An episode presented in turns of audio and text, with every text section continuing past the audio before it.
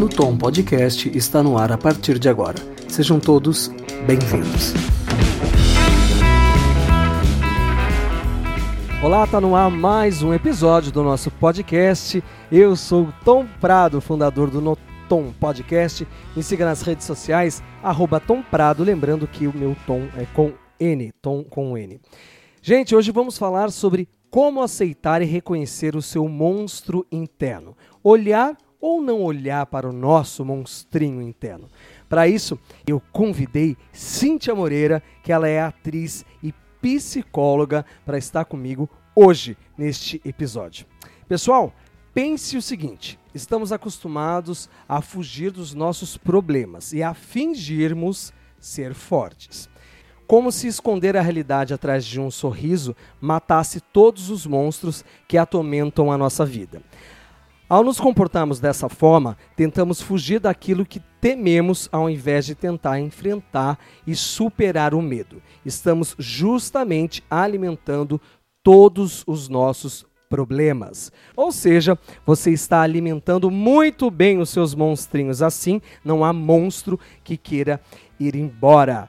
No caso, seus monstros são seus medos e problemas, hein, pessoal? Quando eu falo monstros aqui, é os nossos medos, são os nossos problemas, esses são os nossos monstrinhos que a gente vai entender agora.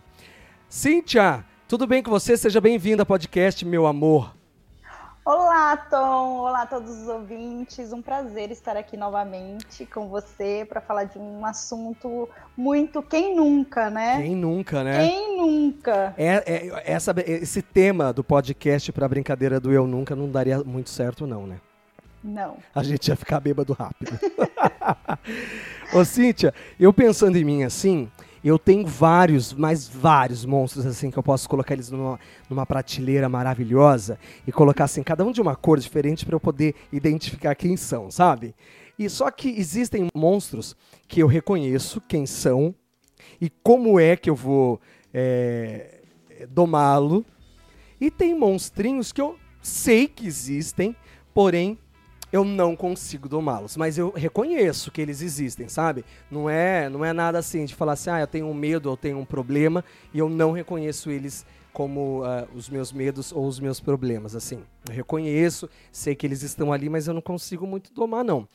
Eu quero te fazer uma pergunta que é o seguinte: Existem pessoas que têm a facilidade de reconhecer e olhar para o que não está bom dentro de si e tentar de alguma maneira resolver esses problemas ou esses medos. Porém, existem pessoas que não conseguem encarar de frente os seus monstros. Para isso, eu quero fazer duas perguntas em um, tá? Mas a gente vai, a gente vai conversar é, individualmente aqui sobre essas perguntas. A primeira é o seguinte: o que, que faz uma pessoa não conseguir encarar o seu monstro e a outra é o seguinte: já as pessoas que conseguem encarar os seus mo monstros, elas sofrem menos?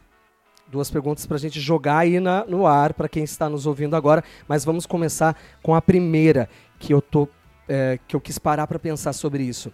O que, que faz uma pessoa não conseguir encarar o seu monstro interno? Só fazendo um adendo aqui antes de responder a pergunta. É. É, com relação aos seus monstros internos que ah, você poderia colocar no, numa prateleira, é. eu vou falar bem-vindo ao clube, né, meu bem? Aê! Palmas para todo mundo, não é verdade? que todos nós temos, né? E que bom saber que você também tem, viu, Cíntia? Que isso me conforta aqui, ó, plenamente, não só eu, mas todo mundo que está nos ouvindo agora, viu? Por quê? Porque além de tudo, minha linda, além de você ser uma atriz maravilhosa, ser Obrigada. sensível por ser atriz, você também é uma psicóloga que estudou, ajuda muitas pessoas e também, de certa maneira, faz a sua terapia com outro psicólogo para poder entender os seus monstrinhos, que é isso que você falou agora. Eu também tenho os meus. E isso é reconhecê-los, né? É, Muito legal. E é legal a gente falar sobre isso, né? Porque a gente acha assim, que tem pessoas que não têm monstros. E a gente até, os leigos, né, por exemplo, por muitas vezes eu já pensei isso, falando assim, hum, meu psicólogo não deve ter nenhum tipo de monstro, porque se ele resolve, ele deve resolver ele mesmo os deles, né? A gente às vezes pensa assim. Uhum. Não, mas eu acho que esse lugar, inclusive, é legal para a gente desconstruir essa ideia mesmo, né? Porque um psicólogo, antes de ser psicólogo, psicanalista, ele é humano. ser humano. Exato. É, e eu acho que é, é, esse o lugar que, por exemplo, em muitos níveis, para além da questão técnica, né, do conhecimento técnico que a gente adquire na nossa formação ao longo, na formação e na, na prática, é, é o que nos habilita para poder estar tá diante de outro ser humano, né? Saber Exato. que ele tem questões e que eu conheço. É, na, no atendimento a gente tem o distanciamento, né? Mas no, do outro lado existe um, um ser humano também, né? Então acho que isso é interessante da gente pontuar. E por isso eu tenho os meus também. Muito Meu bom. analista que que segura, né? O segura peão da Cíntia. Meu analista que lute, né? É verdade, ele que lute por você. Ô, Cíntia, mas Na verdade que... sou eu, mas tudo bem. É, também, né? O que que, por que que acontece com algumas pessoas que essas pessoas elas não conseguem encarar ou talvez reconhecer que existem monstros internos dentro, dentro delas? Acho que tem muitos aspectos, né, Tom? Assim, tipo, muitas coisas que fazem com que a gente queira afastar. Principalmente quando a gente está falando da ideia de monstro, né? A gente está trazendo como monstro, mas Sim. a gente poderia trazer nomes para esses monstros. É... A gente quer afastar tudo que a gente tende a, a ver como negativo né? Uhum. Então, é, aquilo que nos assusta, aquilo que a gente não conhece muito bem, aquilo que às vezes a gente acha que nem tinha, que a gente vê no outro, mas que a gente acha que a gente não tem e de repente aparece. Então, assim, é, tem muitas questões que fazem a gente não querer olhar, faz a gente não querer olhar para isso, mas a gente sabe que está ali. Esse é um movimento que, por exemplo, tecnicamente na psicologia a gente vai chamar de negação, uhum. né? Negação das coisas que estão acontecendo, mas esse é um mecanismo de defesa que a gente usa para conseguir lidar com as situações de, uma, de alguma forma, né? Tentando negar que aquela situação é, está acontecendo mas a gente também fala que o mecanismo de defesa da negação é um mecanismo é, que não é eficiente, 100% eficiente. Porque para negar, você precisa é, reconhecer anteriormente a negar. Você não nega o você que não, nega não sem existe. saber, né? É. Exatamente. Então, mesmo fazendo o movimento da negação, é, a gente tende a saber que está ali. Isso é muito interessante você falar, porque eu coloquei de uma maneira que não existe, então, né? Eu acho que todo mundo, quando fala assim, ah, eu não, não tenho, é, por exemplo, eu não consigo encarar os meus monstros. Ela já encarou, falando que ela não, que ela não consegue encarar, que é isso que você falou agora, né? Para, uhum. para a gente não aceitá-los, a gente teve que já saber que eles existem para poder dizer não, né? É, Nossa, que interessante, vezes... é muito legal pensar por esse lado. E quantas vezes, nessa perspectiva de negar em mim, eu nomeio esses monstros no outro. Porque eu não ah. posso ver em mim, mas eu vejo no outro. Mas você é, é, é, o tal do apontar o outro nas questões que talvez te incomoda, pode ser? Nesse, nesse lado? Sim, sim. Sabe aquela coisa de você ver. Tecnicamente, isso chama projeção. Mas sabe aquela coisa de você ver e comentar, nossa, fulano é assim, né? E tal. E isso me incomoda. É legal dar uma olhadinha, Gente, porque. Você falou uma coisa, você sabe que eu aprendi muito com isso, tá? Uma vez eu estava numa terapia, numa sessão, e eu estava tentando entender nessa, nesse dia, tava, é, é eu, eu, sou dificilmente assim, tenho pessoas que eu não gosto. Você que me conhece mais, você sabe que eu levo minha vida assim, todo mundo é meu amigo, né? Tem as pessoas mais próximas, mas todos são meus amigos. Eu não tenho Sim. problema com as pessoas. Super disponível. Exatamente. Só que já aconteceu com pessoas que não teve motivo nenhum para eu não gostar ou não é, ou ter algum problema com essa pessoa, mas tinha alguma coisa que eu olhava na pessoa e fazia assim, ai, nossa, me incomoda tal coisa na pessoa. E daí me veio num negócio de prima que eu levei um chipá na cara. Não chipá, me, me, me ensinaram e daí eu comecei a olhar de uma maneira diferente que eu nunca imaginei sobre isso. Falar assim, Tom, você sabe que isto que você está falando da outra pessoa é seu espelho, tá? Você provavelmente tem a mesma coisa que a pessoa tem, só que isso te incomoda tanto que é o seu reflexo. Eu parei para pensar e fiz uma análise assim super é, super pura mesmo, sabe? Para ser sincero comigo, não para falar assim, ah, imagina, não eu parei, comecei a olhar, falei, gente, a gente é idêntico. Agora eu tô entendendo por que, que a gente tem atritos e tem é, faíscas, sabe? E, isso, e você falou isso agora. E eu aprendi através de uma terapia, quando a terapeuta me falou. Eu nunca tinha, é, eu nunca tinha parado para pensar nisso. Quando ela falou que todo mundo tem o seu reflexo nesse lugarzinho, daí eu comecei a enxergar de, de uma maneira diferente, inclusive comecei a enxergar outra de maneira diferente, melhor ainda. Exatamente. É, mas sabe uma coisa legal que você disso que você fez, é. de conseguir ver com, com, uma certa pureza ali, né? De, de poder olhar e ver que você era igual a pessoa, é que você fi, ficou diante de algo é, que talvez você não reconhecesse em você. Exato. E aí, se foi algo que você não gostou, você tem a oportunidade de encarar. É. Porque no momento em que você fez o movimento de, de reconhecer que vocês eram iguais, idênticos, como você nomeou, né? Não é 100% assim, mas Sim. que vocês se pareciam, você tem a oportunidade de falar: nossa, eu sou assim também. O que, que eu vou fazer com isso? É. Se você esconde, você não faz nada. E aí aquilo ali fica ali. E quando você menos espera, aquilo aparece. Agora, Sim. quando você olha e fala, nossa, eu sou assim. O que, que eu vou fazer com isso? Ô, Cintia, a gente falou sobre é, essa parte de se identificar com o outro e acusar, né? Julgar. E daí você tentar sair da situação e não encarar os seus monstrinhos ou os seus medos ou os seus problemas, enfim. É, agora, quando a gente realmente não encara por medo, isso vem por diversos problemas, né? Pode ser um, uh, um trauma ou tantos outros motivos. Isso é comum?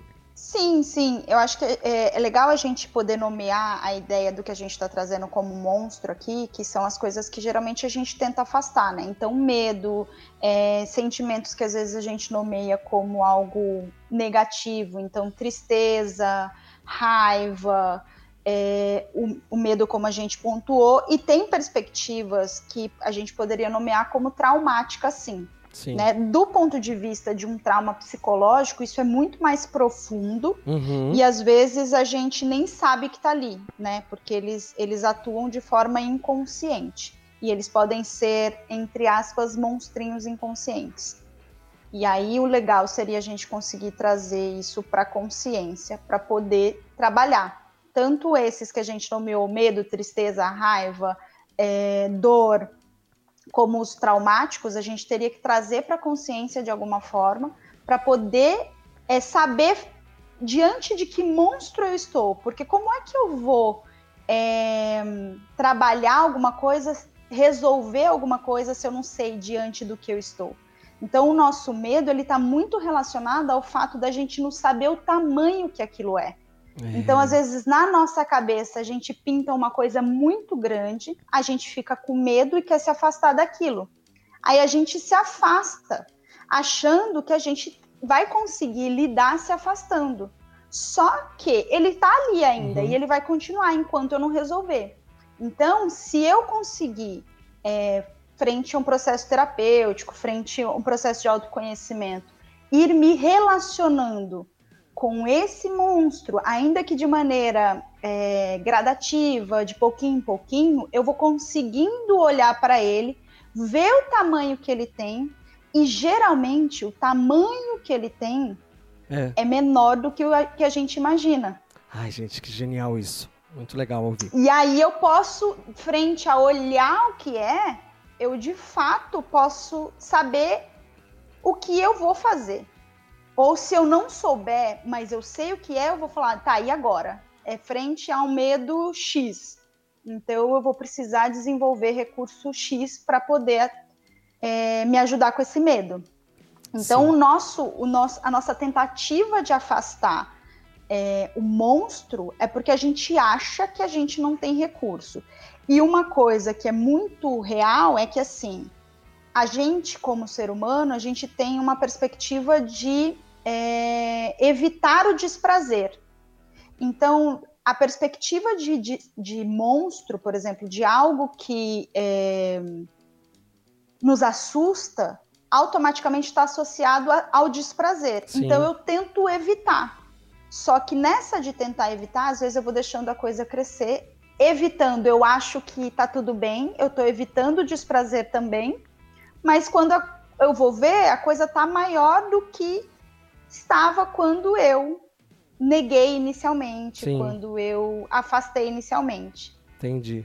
E olha que legal, tudo isso que você falou agora cai com um discurso que, eu, que a gente começou o episódio, né?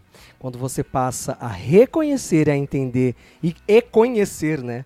O seu monstro, a gente descobre o tamanho que ele tem. Que é isso que você falou. Às vezes o monstro não é tão é, a, a, tão assustador quanto a gente imaginava. Ele é um monstrinho e a gente tem que entender que ele existe e saber domá-lo, né? Que é como se fosse um bichinho de estimação mesmo da gente. É muito legal isso que você falou, porque você usou a palavra reconhecer. E quando a gente pega a palavra reconhecer, a gente vê que o, o prefixo re seguido da palavra conhecer é conhecer de novo. É. Então, em algum nível, ele estava aí já. E quando eu consigo reconhecer, eu vou olhar para ele como ele é. Sim, verdade.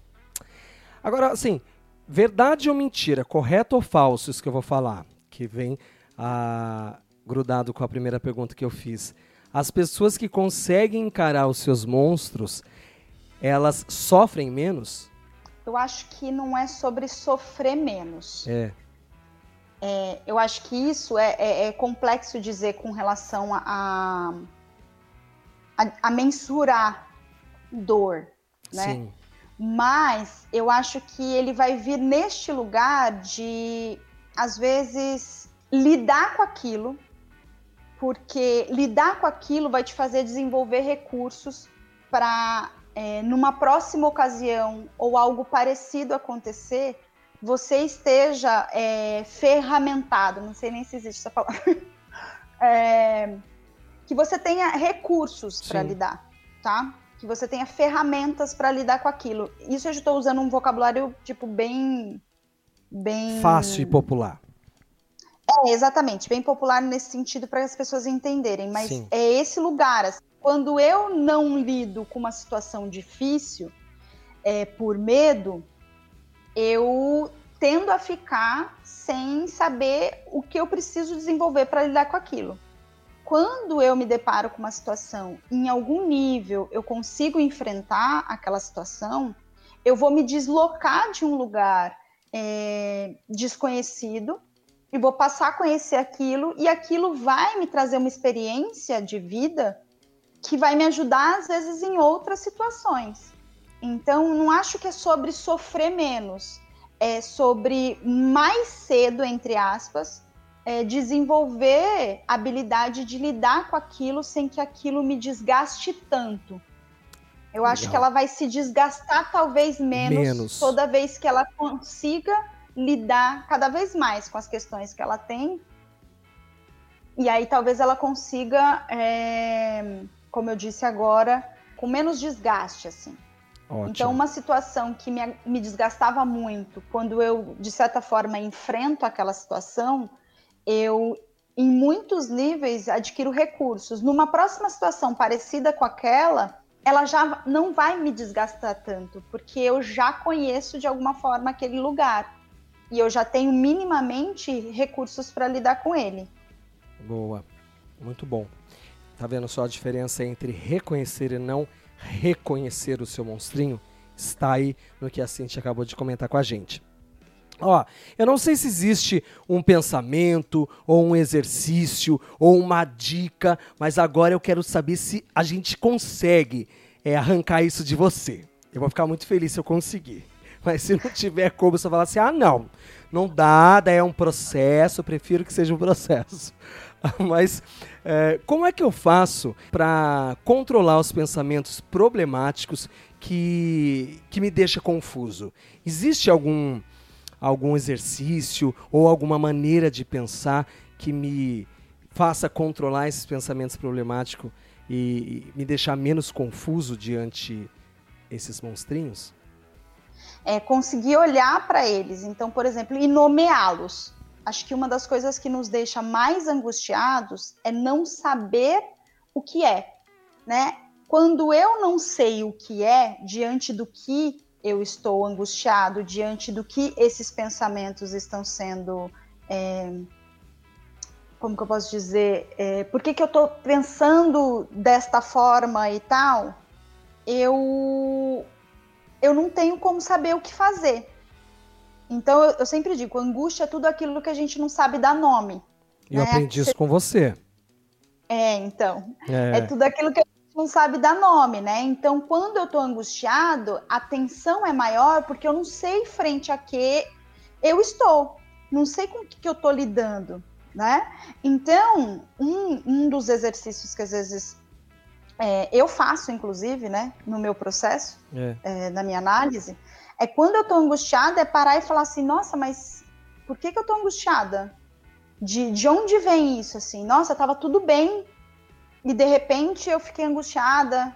Aí eu paro e penso e tento identificar onde foi, é, o que pode ter causado aquilo e dar um nome para aquilo. Então, por exemplo, sei lá, eu acordei, estava tudo bem e de repente eu comecei a ficar mais triste, meio para baixo. E aí de repente eu paro e falo: "Nossa, mas estava tudo bem, acordei legal e tal, o que que que, que aconteceu?"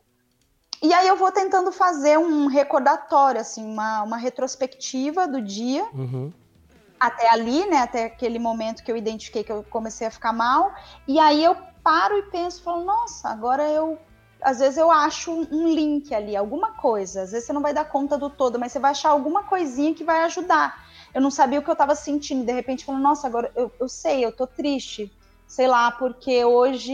Aí eu vou olhar no calendário e eu vejo que hoje era aniversário do meu avô, por exemplo, uhum. que é uma pessoa que eu amo. E aí ele não tá mais aqui, de repente é tão inconsciente às vezes que tem gatilhos pequenos que a gente não identifica. E aí, de repente, quando eu penso, falo, nossa, hoje seria aniversário do meu avô, aí eu tô triste? Ah, tô triste, tô com saudade. Aí eu sei nomear aquilo, por mais que não seja uma sensação gostosa de sentir, ela já não me aterroriza tanto, porque Sim. agora eu sei que eu tô diante de uma tristeza que tem um motivo. O, o sem motivo, o sem nome assusta muito a gente. Então, é, é, geralmente eu faço isso no meu processo, assim, com o paciente é, uma, é um outro lugar, né? Tem, tem outros lugares por conta do processo de cada pessoa, mas na minha vida, assim, eu, eu faço isso. E, e obviamente, quando eu não dou conta, eu levo para minha para minha terapia e lá eu vou conseguindo fazer. Não sei se você vai lembrar disso, mas gentilmente eu vou, eu vou te relembrar e vou contar para as pessoas que estão nos ouvindo agora. É, você gentilmente, no início da pandemia, no ano passado, em abril por aí, acho que foi em abril ou final de março do ano passado, 2020, você muito gentil comigo fez o seguinte. Eu não contei para ninguém, tava, lógico a gente no início acho que muita gente começou a ficar angustiado, ainda mais quem parou de trabalhar do nada, né? Teve que ficar preso, todo mundo, lógico, ficou preso dentro de casa mesmo.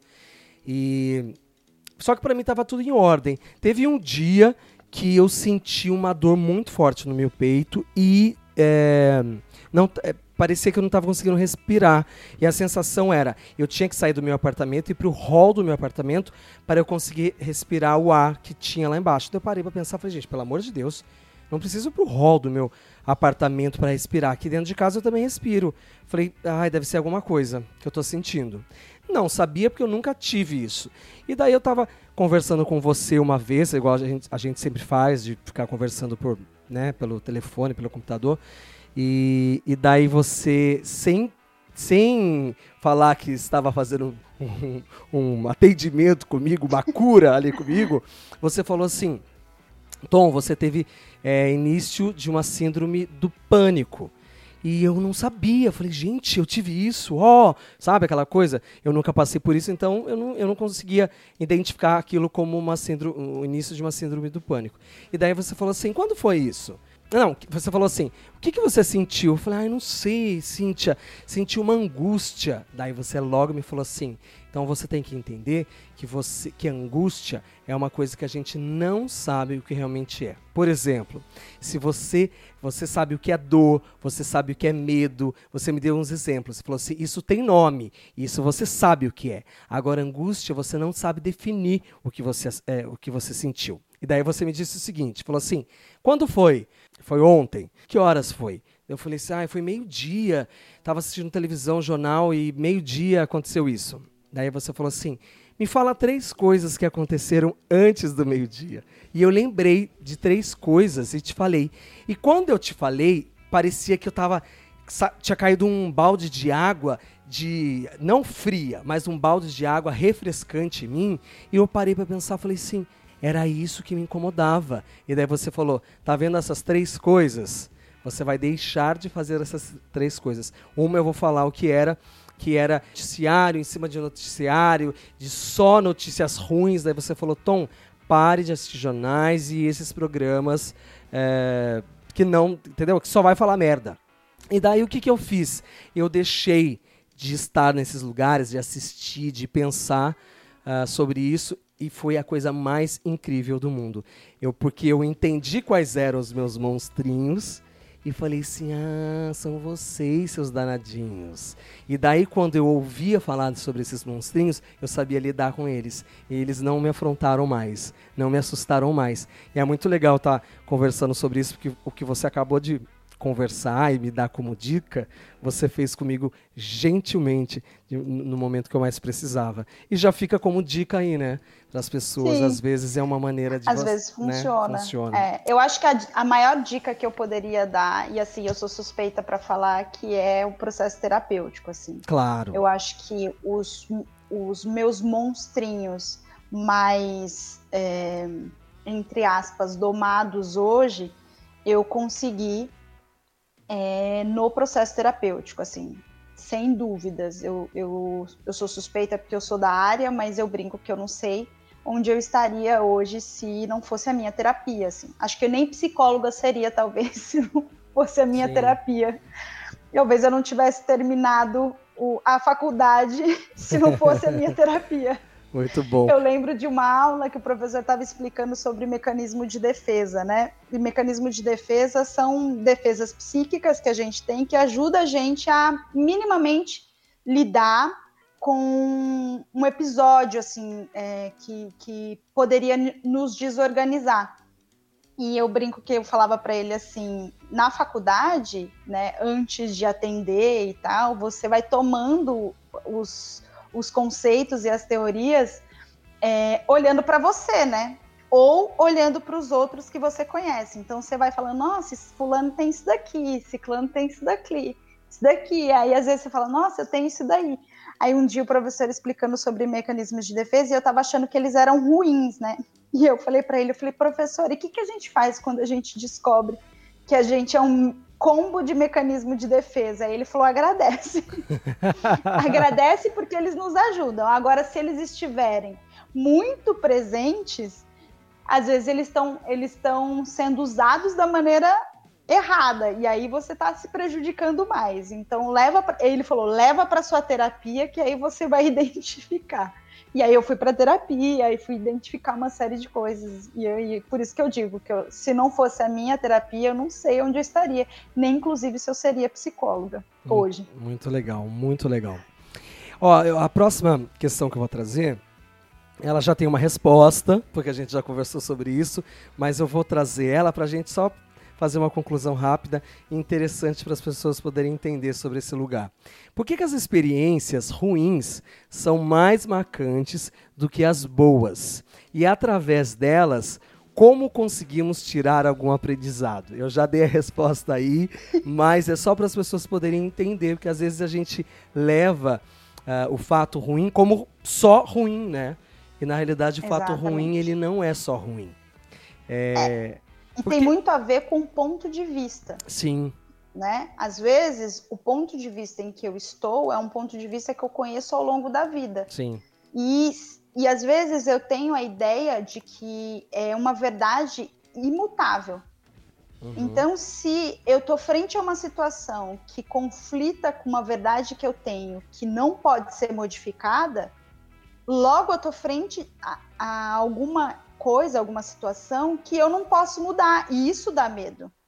Né? Agora, quando eu penso que talvez o meu ponto de vista não esteja me ajudando a ver aquilo de uma forma que possa ser modificado, eu posso pensar, bom, então será que se eu mudar meu ponto de vista, eu vou encontrar uma saída para isso?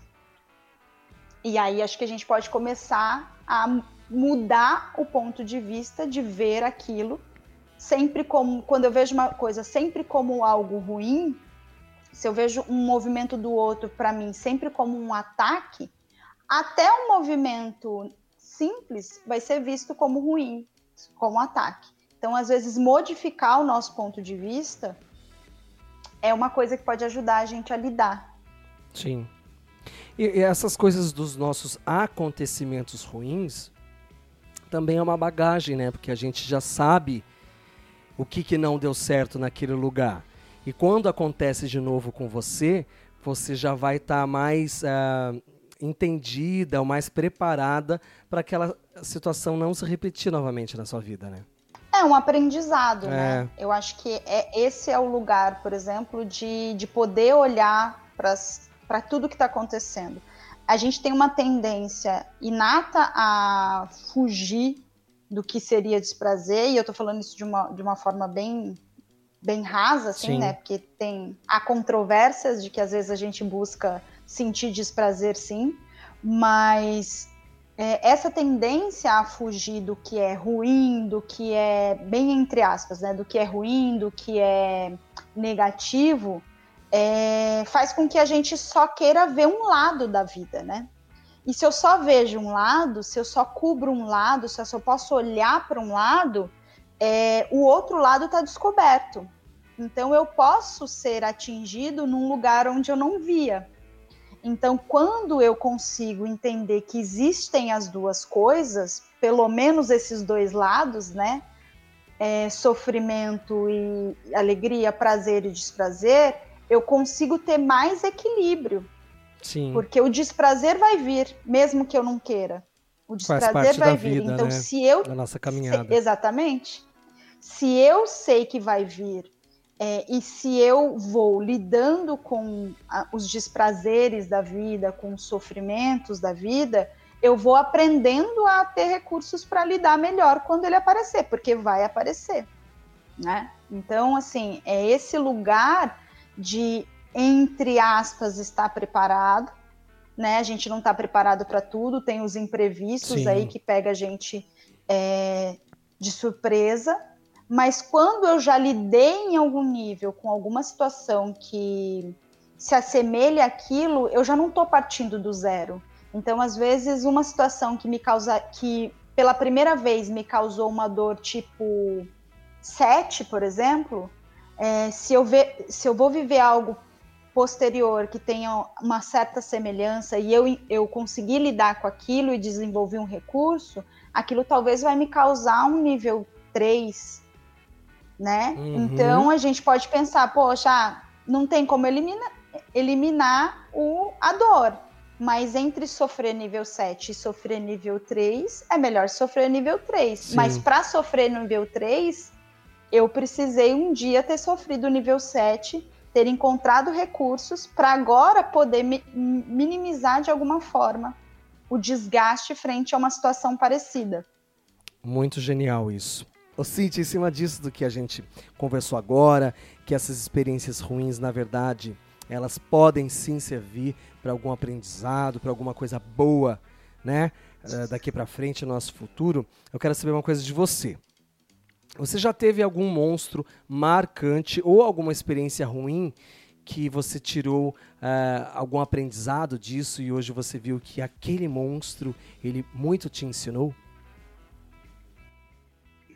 Bom, acho que situações eu, a gente tem ao longo da vida como um todo, né? Situações que às vezes inicialmente a gente via como ruim e que depois você fala, nossa, ainda bem que isso me aconteceu, né? Sim. Se isso não tivesse acontecido, talvez outras coisas não tivessem acontecido.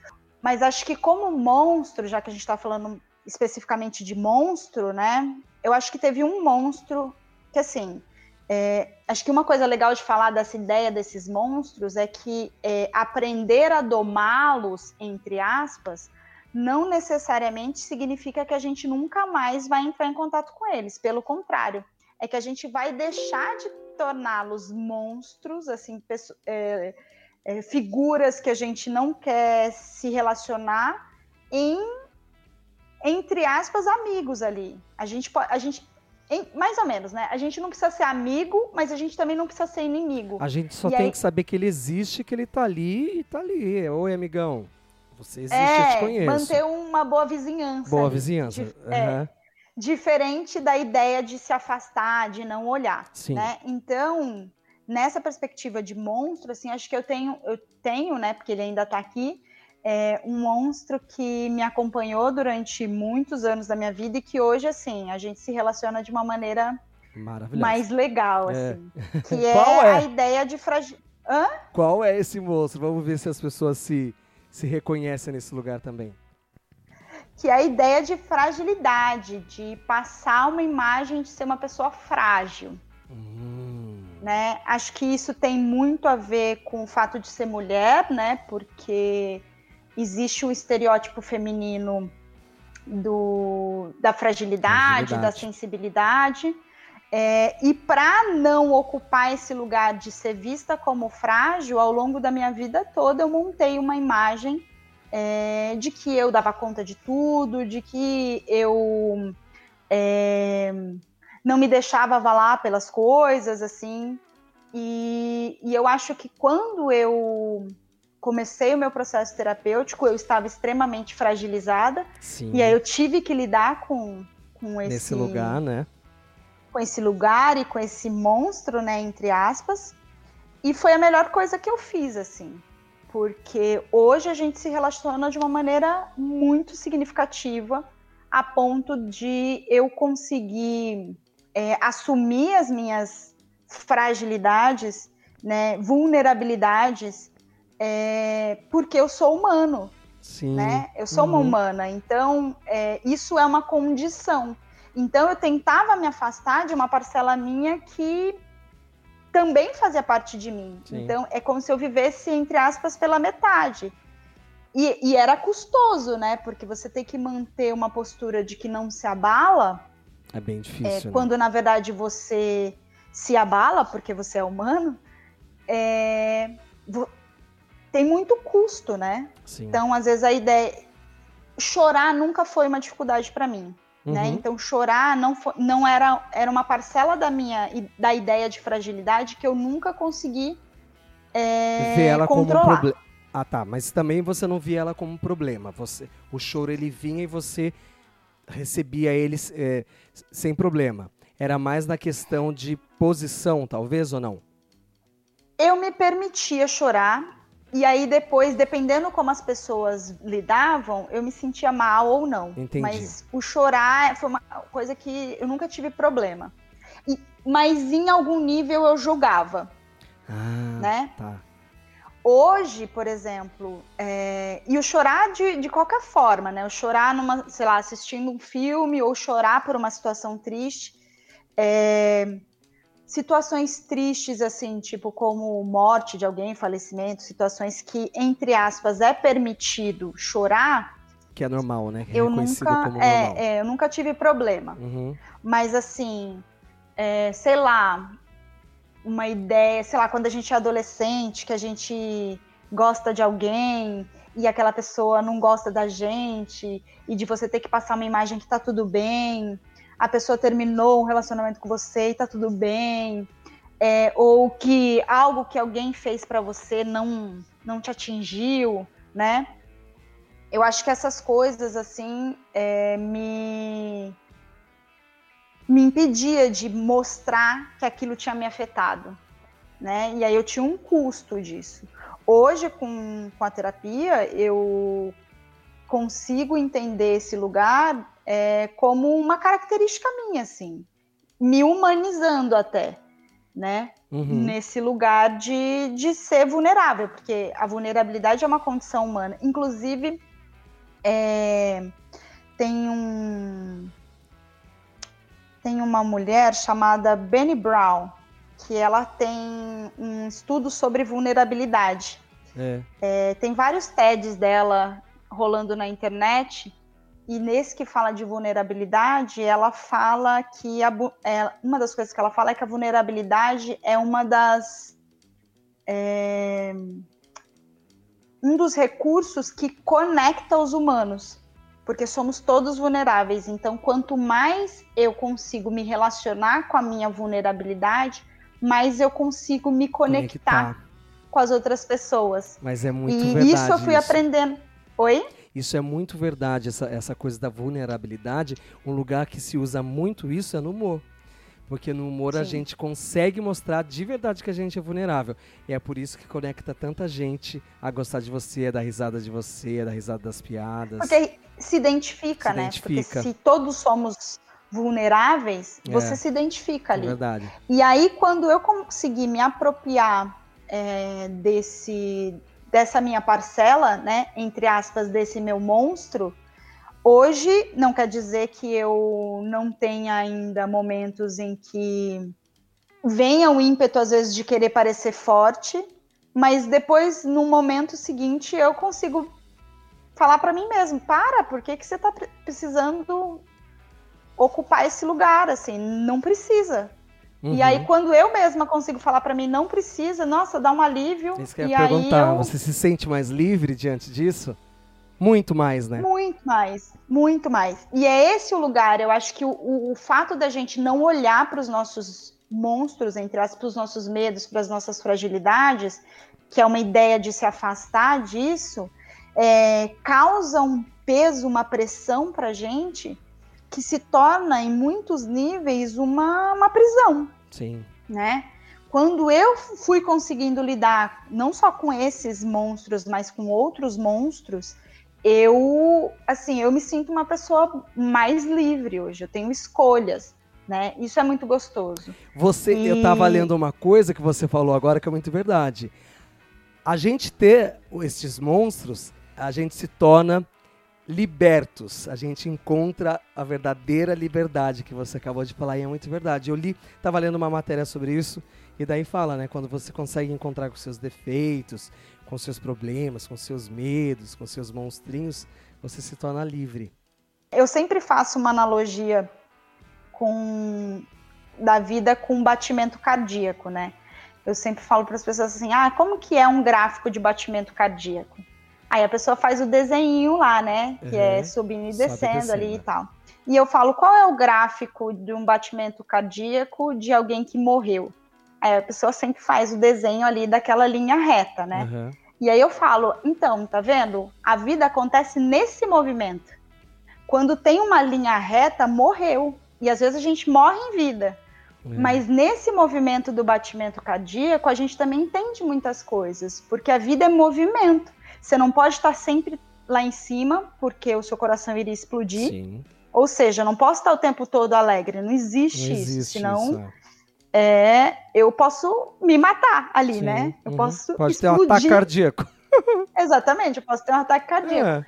E, e quando eu desço, eu desço para poder descansar Relaxar, também. Relaxar, né? Aí eu relaxo e, e aí eu posso subir de novo. E volto. E assim é movimento. É. Querer só estar tá lá em cima ou se encontrar só lá embaixo é perigoso, é. né? Então é nesse movimento. Não dá pra gente só ter momentos felizes. A gente precisa também dos, movimentos, dos momentos tristes. Gente, que delícia ouvir este ensinamento que você acabou de me dar, que é mais um que vai ficar como lição. Assim como eu aprendi a, naqueles três passos a reconhecer e ver o que estava aquela me causando uma dorzinha, entender o que era angústia, entender quais eram os meus probleminhas. E ó, lidei muito bem com todos. Você acabou de me falar uma coisa sobre batimentos cardíacos. Como é o batimento cardíaco? Pronto, essa é a vida. É de altos e baixos que a gente consegue fazer uma vida maravilhosa. Eu jamais vou esquecer isso daí que você me falou, viu? Genial. E eu sempre falo, é surfar nessa onda. É. Você tá vendo que a gente chegou numa. Já, chegamos já no, quase no fim do nosso episódio de hoje e você chegou de uma maneira linda, incrível. Eu adorei essa analogia que você fez. E agora eu vou voltar uma pergunta que lá no início eu fiz. Eu quero que você, Cíntia, seja a voz, eu e você, juntos, tá? A gente não tá combinou bom. nada agora, espero que não dê nada de errado também. eu vou fazer. Eu fiz uma pergunta lá no começo do, do episódio, nos primeiros minutos, e eu vou fazer essa pergunta de novo. E eu e você, a gente vai responder numa única palavra. Combinado? Bem alto para tá. todo mundo ouvir. Ih, meu Deus, será que vai dar Combinado. certo? Combinado. A pergunta tô me foi... jogando aqui, nem tô sabendo o que é. olhar ou não olhar para o nosso monstro interno? A resposta é... Sempre Sim! olhar.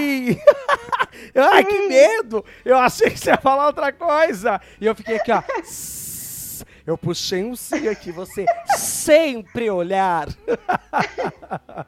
Eu acho que sempre olhar, assim. Sempre. Quando... Inclusive, tem uma música que ficou famosa agora por causa do. do.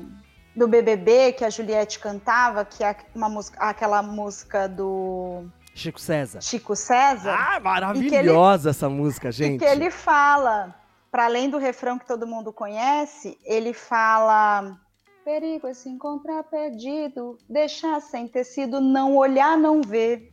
É. É perigo não olhar, não ver. É. Porque quando você não olha e você não vê, você não sabe diante do que você está. E aí você não tem o que fazer.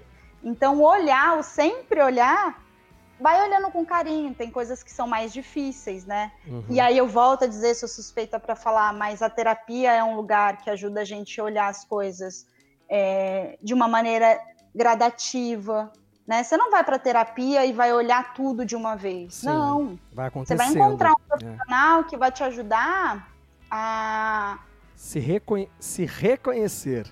Você já se, se conhece, reconhecer. você só vai se conhecer Exatamente, mais um pouco. Exatamente, a se reconhecer. Muito e bom. se reconhecendo, você vai encontrando os recursos que você precisa para é, lidar com essa onda aí que a gente estava falando, com batimento cardíaco. Maravilhoso. Gente, ou seja, os monstros que tanto tentamos nos, nos esconder ou fugir deles, tem muito que nos ensinar. Eles nos trazem aprendizados e relevância em nossa jornada. Encarar nossos problemas são chaves para sermos pessoas valentes e realizadoras. Uau! Cíntia, obrigado pela sua presença no episódio de hoje. Foi super gostoso. Eu, tô amando essa no, nova fase do podcast que entrou com o nome no tom, que a gente deu uma mudada. Eu tô amando, porque eu, além de tudo, eu tô trazendo todos os meus a minha vulnerabilidade para ser colocada em jogo aqui para ser dividida com todo mundo, porque eu acho que é uma é um papo universal. Ah, eu que agradeço. Foi um prazer, uma delícia. Hum. Inclusive também de poder mostrar o meu lado vulnerável, Sim, né? Porque também. às vezes as pessoas têm a imagem, né, de tipo é o fato de, de ser psicóloga que constrói uma imagem ali, mas assim, antes de ser psicóloga, eu sou Cíntia. É, humana, que Sim. também tem questões, sim, poder falar sobre isso também foi muito gostoso. Obrigada pelo convite. De nada, deixa o seu um Insta Instagram pro pessoal. Meu Instagram é arroba Cíntia underline Amoreira. Cíntia underline Amoreira. Isso. Muito bem, e, e o meu lá. é arroba Tom Prado com N. Obrigado mais uma vez para vocês que, está, é, que ficaram nos ouvindo até agora. Obrigado. Mande através do nosso Instagram, ou através aqui do Anco, é, perguntas, sugestões, temas para os programas que sempre é muito bem-vindo. Parte de tudo isso que a gente fala são pessoas que me ligam ou mandam mensagem e falam assim: Tom, fala sobre tal coisa. E a gente está aqui gravando e falando sobre isso. Beijo para todos vocês e a gente se encontra na próxima semana. Tchau!